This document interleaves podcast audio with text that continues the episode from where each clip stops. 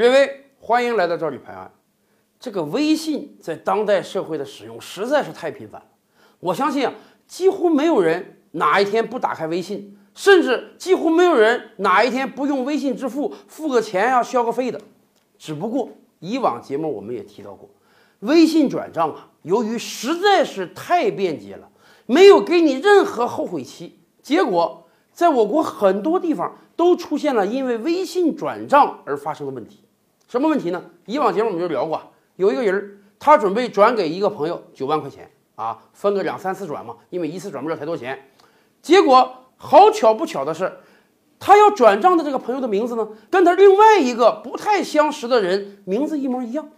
结果他就转错人了。今天啊，大家打开微信的通讯录，有很多人自己都想不起来我是什么时候、什么场合加上的这个人，更有很多人在加完人家之后呢，也不备注，也不改名，结果自己通讯录中，大家可以看看哈，经常会看到几个名字，有的一模一样，有的很相近，导致我们在转账的时候有可能发生错误。如果我们在银行操作啊，这个转账转错了，用户名和这个账号对不上，那么你这个钱根本转不出去。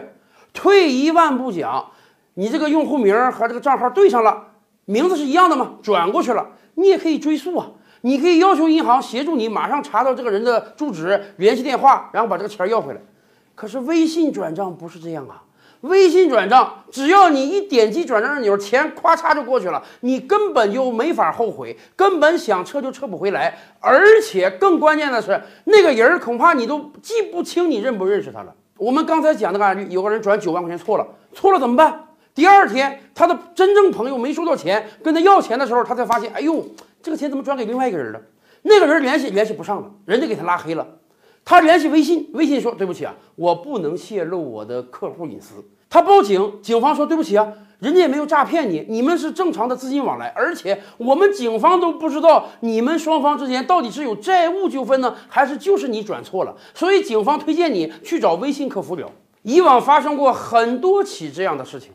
不得不承认的是啊，微信转账在给我们带来便利的时候，也给我们设下了一个又一个陷阱。哎，有的朋友提醒我说。你这个微信转账，你可以选择不是实时到账，微信有这个选择啊。哎，我看了看，还真有这个选择。微信在转账到账时间上呢，给了我们三个选择：实时到账、两小时到账、二十四小时到账。这个就有点像咱们现在你拿卡在 ATM 机转账的时候，你也可以选择二十四小时到账。